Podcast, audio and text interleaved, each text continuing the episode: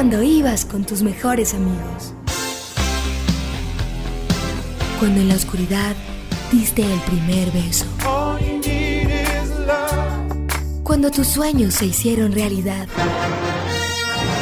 Cuando se apaga la luz y te das cuenta que en el cine todo puede pasar.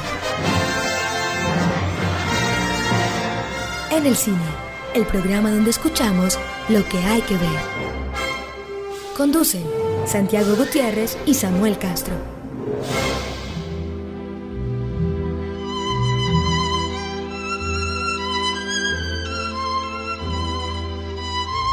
Bueno, muy bienvenidos otra vez a En el Cine, este podcast que hacemos Santiago Gutiérrez y yo desde hace muchos años y que ahora por fin está en podcast, digamos directamente, no, no en emisoras y que al que esperamos que se suscriban pues en todos los servicios. En, desde, desde hoy estamos también en Google Podcast, así que lo pueden buscar ahí, pero estamos en todas partes. Y lo que están escuchando en este momento es una, una versión de una obra clásica tocada por Yehudi Menuhin que suena en la película de la que vamos a hablar hoy, pero no nos adelantemos primero. Santiago, ¿cómo estás? ¿Qué tal? ¿Qué tal Samuel? Saludos a, los oyentes, a nuestros podcasteros, como, como sea que se diga. Saludos a quienes se unen a esta comunidad que estamos aquí como creando. Exactamente. Eh, vamos a intentar siempre hablar de cine. Bueno, siempre vamos a hablar de cine, pero como de, de, los estrenos de cartelera, porque pues siempre le haremos barra a lo que esté en las salas, aunque también vamos a hablar de películas en, en, plataformas, por supuesto. Recuerden eh, que nos pueden escribir al correo del podcast, que es en el cinepodcast.gmail.com y también a nuestras cuentas de Twitter. La cuenta de Twitter de Santiago. San Gutiérrez J. Y la mía que es arroba Samuel Escritor. Entonces, Ahí nos escriben y nos cuentan de qué quieren que hablemos. Podemos hacer programas especiales, es la ventaja del podcast, más larguitos, lo que sea. Pero por hoy, con, esa, con ese acompañamiento de violín eh, que suena en una de las escenas de la película, pues vamos a hablar entonces justamente de la recomendada de cartelera. Una película eh, alemana, eh, una película, digamos que engaña un poco porque yo, ahorita lo hablaremos, yo creí que era de una cosa y termina siendo de otra, más interesante todavía. En alemán la película se llama Das Vorspiel y la conocemos acá por su título en inglés, que creo que debe ser igual, es decir, creo que es literal, eh, la audición. Hablemos entonces de la audición de eh, la directora alemana Ina Weiss.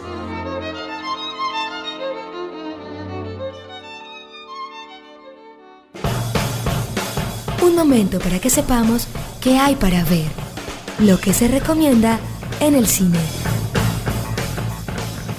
Was geht was? Freut mich. Hallo. Hallo. Wollen wir reingehen? Es wäre besser, wenn Sie draußen warten.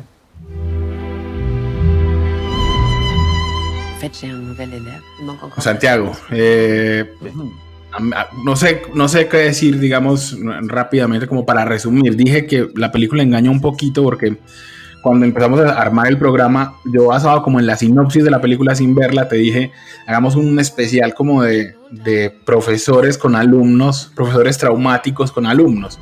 Entonces, eh, por lo que se veía también en el tráiler de la película. Entonces, eh, íbamos a meter ahí a Whiplash y demás. Pero resultó que viendo la película, que es mucho más, no, mucho más, es decir, no, no, voy a decir más compleja, pero que la trama no está referida a esa relación en particular entre una profesora de violín que conoce a un alumno en un proceso de audición con el que comienza la película y que decide ser su tutora para una audición posterior como en unos meses eh, y, el proceso de entrenamiento, sino que la película eh, nos habla también de ella misma, o sea, de la, de la profesora, de sus traumas, de sus de sus expectativas, de su vida, porque también conocemos su vida personal, eh, un poco también su vida familiar. Entonces, digamos que no, por eso descartamos ese, ese enfoque y nos quedamos en, en esta película que quiero saber cómo te pareció así en términos generales. Sí, para empezar creo, creo que no sé si sea la intención, pero es como mi interpretación, la audición se, se vuelve más como una metáfora de, de, todos esos retos a la que la, una persona de eh, aparente común tiene que enfrentarse diariamente en el ámbito profesional, personal. A ver, esta es una, una, y bueno, y como siempre es muy efectivo este mundo de la música, que bien lo sabes vos, Samuel, es bien competitivo y te ofrece un montón de capas supremamente interesantes que incluso van más allá de la competencia deportiva, porque el arte tiene ese, ese, factor eh, de, casi que de poner el alma eh, en, cada proceso y, entonces es, es, una buena metáfora esta porque es una persona muy competitiva que se ve como el mundo se va desmoronando a su alrededor, todas las facetas, casi que va fallando en esta audición. Eh, es una, una violinista que, que, por un problema de salud tiene que ir alejándose, da clases y eso lo, lo, lo, lo, lleva a su hijo que no es como tan talentoso y después aparece este personaje que decís. Creo que todo está soportado en, en la actuación de Nina Hoss que es muy buena, muy eh, sutil pero muy buena porque eh, lleva las diferentes capas de este personaje y cómo se va desmoronando, pero no en, en, acciones hiperbólicas o, exageraciones, sino en, pequeños detalles que ven que ella eh, está, está incómoda, está inconforme con lo que es, y dado por este mundo alrededor que le ha exigido tanto a la que ella es inferior y ella se traza uno, unos retos a, nivel que, que la, la, terminan superando. Y al final deja como un final, digamos, muy abierto. Eh, de todas maneras, no, no, no, vamos a hacer aquí spoiler, pero al final como que deja un, planteamiento abierto de como, como buena película europea, digamos, que, que, no necesariamente nos tiene que llevar a una finalización, sino simplemente a un planteamiento. En ese sentido me pareció muy interesante la película porque maneja muy bien la psicología de este personaje, Nina Hoss, que ella lleva, lleva digamos, con, mucho, mucho aplomo, porque no se exagera y termina siendo muy, muy efectiva.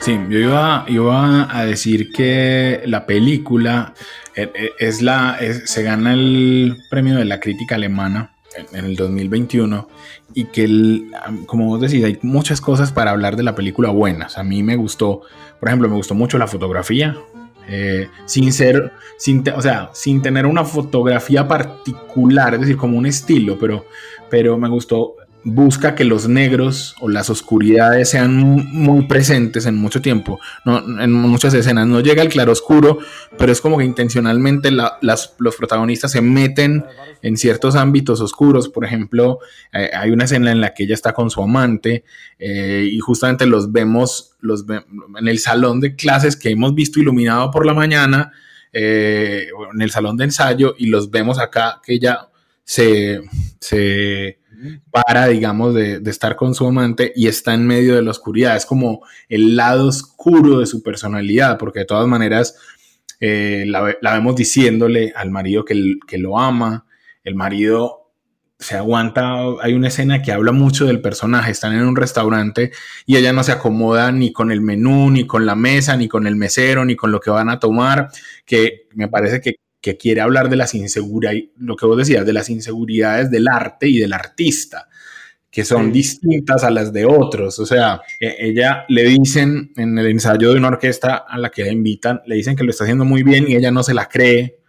Tiene ahí como una especie de, supongo yo, de, de mm, síndrome del impostor, como de no, yo no soy tan buena para estar aquí, eh, que, es muy, que es muy usual en los artistas.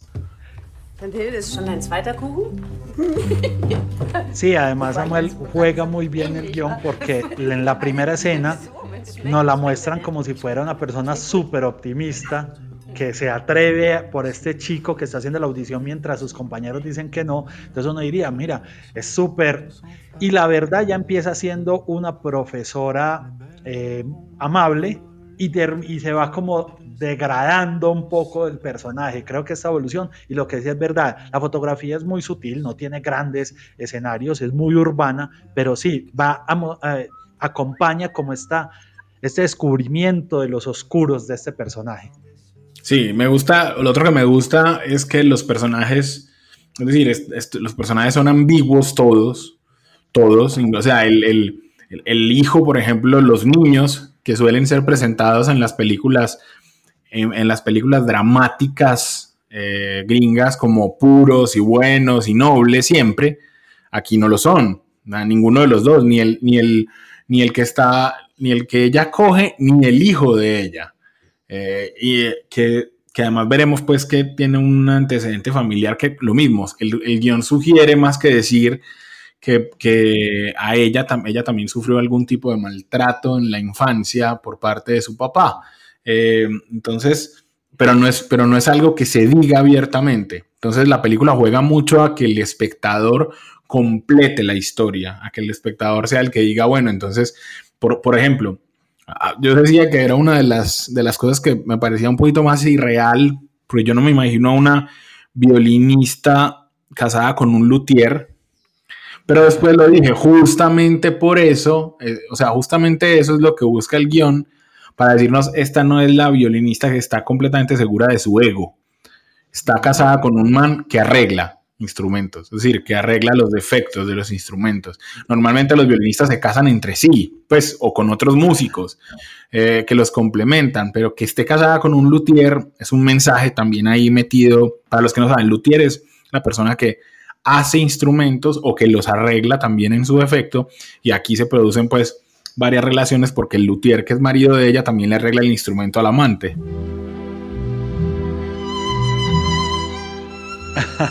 sí, sí, y hay, una conversación entre él y, el niño que habla sobre las vetas de la madera y, cómo eh, hacen adecuado y creo que también habla de esto, de, cómo cada uno tiene unas vetas en su personalidad que va, orientando. Creo, creo que en esos detalles juega un poco cómo vamos llevando la, e, esa personalidad. Y tienes toda la razón, no son personajes absolutamente planos. Aquí no podemos hablar de buenos o malos.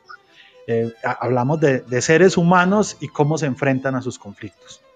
Bueno, película de actores, entonces por supuesto hablemos de los actores, vamos a hablar de ellos un poco en nuestra en esa sección que nosotros llamamos de los protagonistas.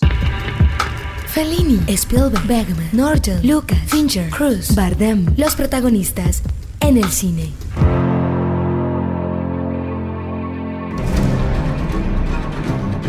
dass er zu wenig übt? Wir sind mittlerweile wirklich vier Stunden am Tag. Ein bisschen schneller. Du verschleifst die Töne. Decíamos, Santiago, que, que mm, íbamos a hablar un poco de Nina Hoss, pero vos me dijiste, hablemos de todo el reparto y tenés razón, el reparto de toda la película funciona, funciona o sea, es lo que, es lo que hace que la película sea interesante y buena. Sí, sí, sí, tenemos, eh, a ver, se, se, basa en cinco actores principales que yo diría que es el niño del que estabas hablando, que lo hace Serafín Michiev, que es un, un, nuevo actor, obviamente es un niño con poco. Y Monti, que es este, este, este alumno de violín que obviamente por la exigencia que tenía y la importancia de la interpretación del violín es un violinista, un violinista, un joven violinista alemán que ha ganado muchos premios y todo, con no, no mucha experiencia en la actuación y hace un personaje muy, muy parco, pero que el personaje lo pedía. El, también está Jens Albinus, que es este actor danés que hemos conocido acá en este lado del mundo más de la mano de Lars von Trier. Estuvo en Los Idiotas, estuvo en Bailarina en la Oscuridad, en Infomaniaca. También para quienes siguen un poco las series, estuvo en Borgen, es este político eh, alternativo, gay, que, monta el partido con la primera ministra, esta serie danesa tan, exitosa que eh, Jens Albinus tiene también un recorrido no solo en el cine alemán, en el danés obviamente, sino que ha hecho varias películas, recuerdo incluso con Nina Hoss hizo una, Suiza creo, eh, y eh, lo, complementa el, franco-armenio, el actor franco-armenio Simón Abkarian, o Simon Abkarian, que, creo que también hace, hace, un papel muy cumplidor. Pero sin duda, como, como lo estamos diciendo, quien se lleva el peso de la película aquí es Nina Hoss. Sí, iba a decir que eh, la película incluso tiene, tiene una cosa particular que no sé si sea por, por ser coproducida o qué, pero se hablan, los personajes hablan en alemán durante todo el, casi todo el tiempo, pero marido y mujer, eh, es decir, el, personaje que hace Nina Hoss, que estoy buscando, se llama Ana Bronsky, eh, y, el, y el marido, el luthier, que es Simon Abkarian, que es Philip Bronsky, digamos, eh, hablan en francés entre ellos. Nina Hoss, digamos, eso ya yo la he visto en películas eh, hablando en francés. Ahorita vamos a recomendar una película en la que habla en inglés y es la manera que les toca a los, a los actores europeos para poder tener, para poder volverse estrellas. Realmente, estrellas internacionales. Es la única manera, pues, porque hablando en alemán no, no lo van a lograr eh, nunca en la vida. Nina Hoss eh, es hija de, de, un sindicalista alemán, eh, que además es miembro del Parlamento por los Verdes, y de una actriz del teatro de Stuttgart, eh, que luego se convirtió en directora, Heidemarie Rochbader. El, el, papá se llamaba Billy Hoss, y por eso mismo, por su mamá, ella estuvo todo desde muy chiquita en el ambiente de, de la actuación y del teatro, hacía obras radiales como desde los siete años, eh, eso hizo que se graduara, pues que estudiara y se graduara de la Academia de Arte Dramático Ernst Boch. Eh, y luego la veríamos en distintas películas alemanas hasta que, por supuesto, una película del 96 que se llama A Girl Called Rosemary. Eh, no, no lo voy a decir en alemán, esa película tuvo una figuración internacional y empezó, digamos, a destacarse, pero realmente quien la convierte en una estrella internacional es el director Christian Petzold. Eh, Nina Hoss se convierte como en su actriz fetiche. La, la, vamos a ver aquí, que yo me acuerde, en Colombia, eh, dieron Bárbara, eh, en, la que, en la que ella era una agente entre las Alemanias, que entonces espiaba para una Alemania entre la otra eh, y, entonces daba informes, me acuerdo que se iba en bicicleta y la bicicleta era importante en la historia para un bosquecito y ahí dejaba sus informes de espionaje. Eh, la hemos visto en Homeland, eh, en, la temporada en la que Homeland se desarrolló en Berlín. la hemos visto en una película que vamos a recomendar más tarde y también en Christian Petzold, con Christian Petzold hizo Phoenix hace siete años, una película que tuvo mucho éxito. A mí no, no es mi favorita de Petzold, pero, pero fue un éxito de crítica en muchas partes y ha hecho su carrera, digamos que gracias a Petzold. A mí, a mí Nina Hoss me, gusta es porque tiene, siendo, siendo muy bella, primero no tiene una belleza como alegre. O sea, es como una... No, es como una belleza triste. Eh, no, no, me la imagino en una comedia, por decir algo y mira que, por ejemplo, aquí en la audición tiene una, un maquillaje súper simple, como que nunca quieren destacarla en ese aspecto. Exactamente. Eh, ella en, en, en, Yela, que también es de Christian Petzold, eh, ganó el premio El Oso de Plata, Mejor Actriz en el Festival de, Internacional de Berlín en 2007. Eso es lo que ha hecho que su carrera, digamos, se dispare y que cada vez la veamos más. Es una, hoy yo diría que es la actriz del cine alemán más reconocida, digamos, en, su franja de edad. Eh, y eh, pues en su franja de edad, porque hay, hay, actores alemanes con más edad, digamos, con más trayectoria, pero, pero Nina Hoss lo otro que te da es que te permite armar personajes complejos. Eh, no, no es una cara que unívocamente te diga soy voy de villano o voy de buena, es como que tiene una mirada que es capaz de, expresar muchas cosas. Y en la audición, por ejemplo, que es la película de la que hablamos, me parece que lo despliega tremendamente, o sea, hay escenas en las que se basa, la directora se basa solo en su mirada, en lo, por ejemplo, cierto, en lo que ella mira cuando mira a un alumno, a ese alumno que decide seguir, o cuando mira a su hijo, al final de la película.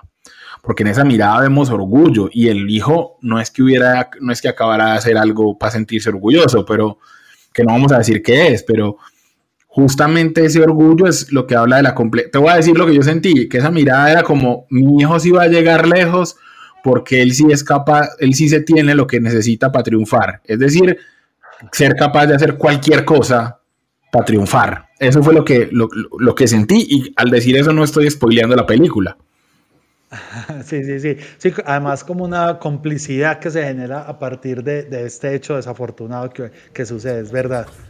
¿Können Sie die empfehlen? Was heißt empfehlen? Bis jetzt wurden sie immer aufgegessen. Nee, dann nehme ich doch das... Ich nehme die Bandnudeln mit Bolognese-Soße. Also wenn mich fragen, ich würde die mit Gorgonzola nehmen oder die mit Calamari. Nee, kein Fisch, nehme ich die mit Gorgonzola.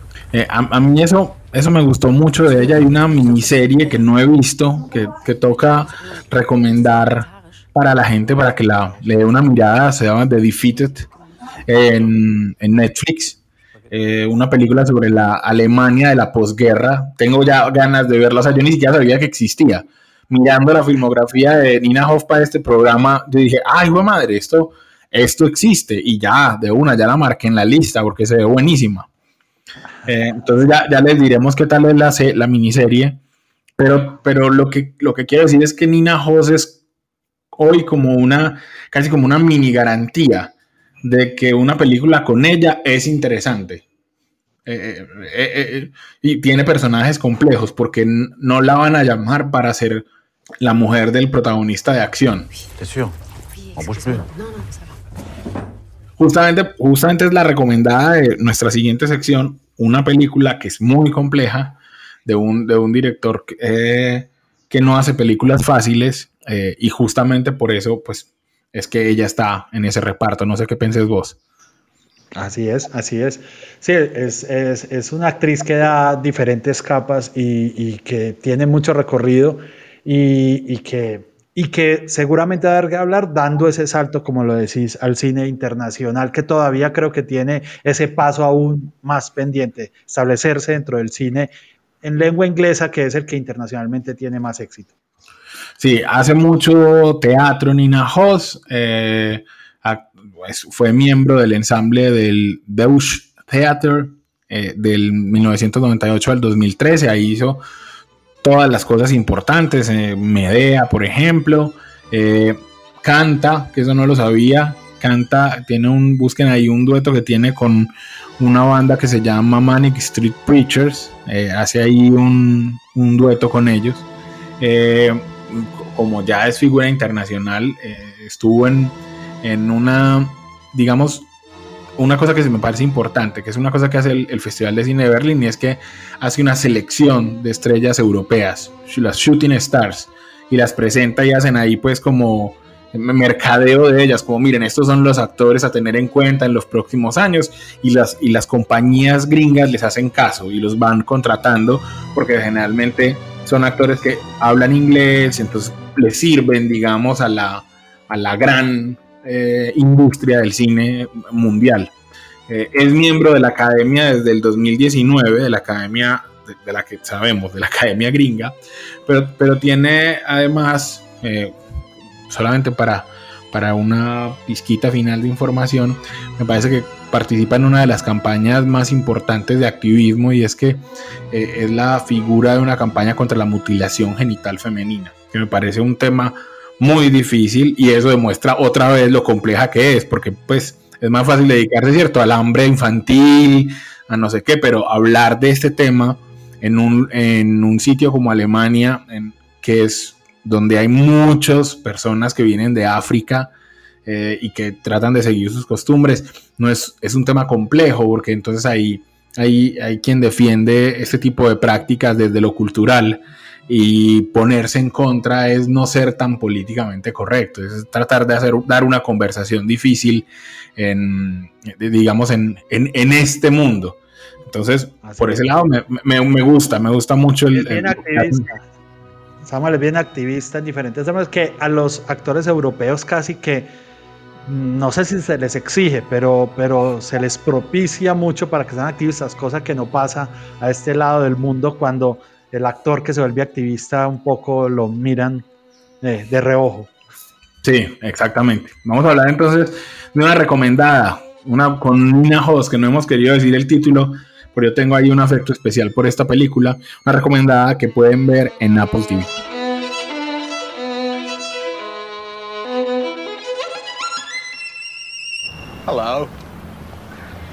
My name's Forrest. Forrest Gump.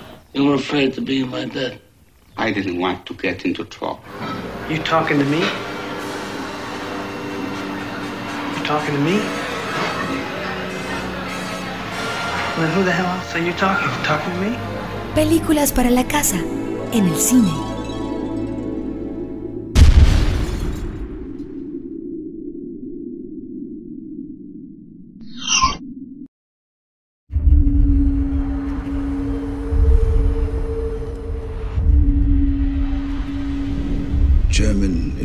Intelligence needs a job to be done German law won't let it do. Santiago, me refiero a la penúltima película completada por Philip Seymour Hoffman antes de, de que a los 46 años una sobredosis se, se llevara a ese tremendo actor. Eh, una película que se llama Most Wanted Man, dirigida por Anthony Corbin, eh, que es un, por eso decía yo, un director complejo, no hace cine, no hace cine fácil de ver para los estándares gringos. Este es un thriller, digamos, de espías muy raro, porque es un thriller en el que el, el protagonista, que Philip Seymour Hoffman, no hace de gringo, no, no es el agente de la CIA en Europa, no. O sea, Philip Seymour Hoffman hace de agente alemán, eh, que, cosa que me parece tremenda. Eh, basada en un, en un, libro de, se llama Gunther Bachmann, el, el, personaje de Philip Seymour Hoffman, que tenía el físico para aparentarse el alemán, esa es la ventaja de ser tan mono, eh, y que está basada en un libro de John Le Carré, una novela con el mismo título, y las adaptaciones de John Le Carré a mí me gustan mucho porque son muy complejas, no, no, o sea, por, por poner un ejemplo, El jardinero fiel, o sea, no es una película que vos tengas claro todo. Nunca. Sí, son películas de, no de espionaje, pero espionaje de acción, digamos, que son muy evidentes, sino que tienen ahí unos, unos elementos eh, psicológicos. Y políticos. Y políticos, le meten mucho a política. En esta película hay mucho eh, de, de, de, cómo se trata a los inmigrantes, de si el inmigrante entonces per se es un sospechoso y el, el, el, agente que hace Philip Seymour Hoffman trata de actuar bien y cómo Berlín es un centro de espionaje de todo el mundo.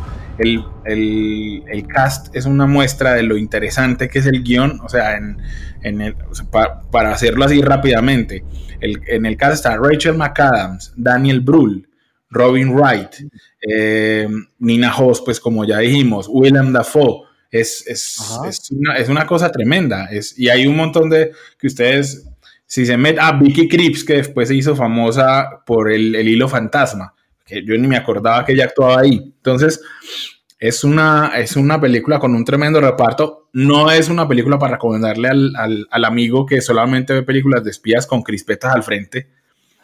Sí, el Bourne o James Bond, no. No, no, no es esa película, no es ese tipo de película de espías. Uy, que no pero, son malas, que no, que son, no son, malas, pero... no para nada, que no son malas. Solo que es importante, el éxito de uno para recomendar una película es saber a quién se la recomienda. Exactamente, exactamente. Martha Sullivan, U.S. Embassy, Berlin. Dr. Abdullah moves money through a network of Muslim charities, and every time he does, some of it goes missing. Esta es una película, pues las la novelas de John Le Carré son como de 600 o 700 páginas, pues así de compleja es, la, la, película, ¿cierto? En lo que cuenta y en, y, en, y en, la complejidad de la trama y en lo que se meten eh, figuras de, de, la política exterior y relaciones internacionales. Es, es compleja, a mí me gustó mucho la película y me gusta cada vez más.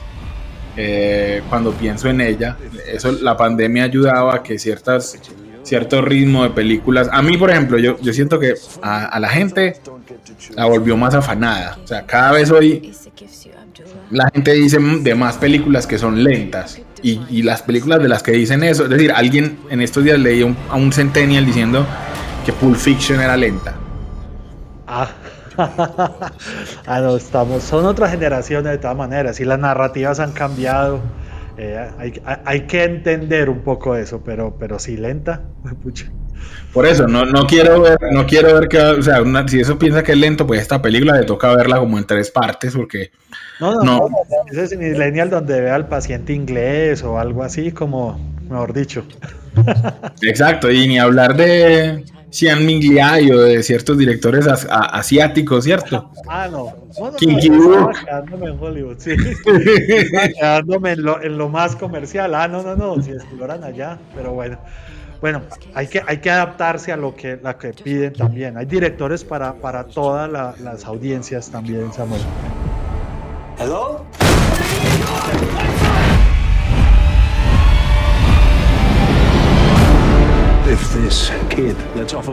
Eh, vamos a terminar nuestro podcast de hoy dedicado a la audición y a Nina Hoss con una canción, Santiago. vos conoces la versión original de, de una canción que se llama Everyone Says Hi de David Bowie. No la tengo, no la tengo ahí en este momento. Seguramente David Bowie es de esos sonidos que uno tiene en, en, el cerebro insertado, pero no, no la tengo en este momento. Bueno, entonces también para sorprender, justamente terminamos con una canción, esa canción original de David Bowie, pero que está en la banda sonora de A Most Wanted Man, cantada por una cantante alemana que se llama Claudia Brücken. Eh, y con esa versión nos despedimos. Les pedimos que se suscriban al podcast en la plataforma en que nos estén escuchando y que nos oigan dentro de una semana eh, aquí en el cine.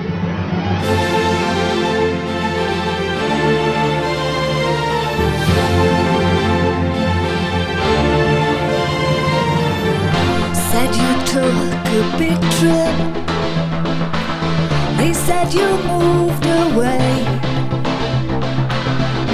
happened oh so quiet.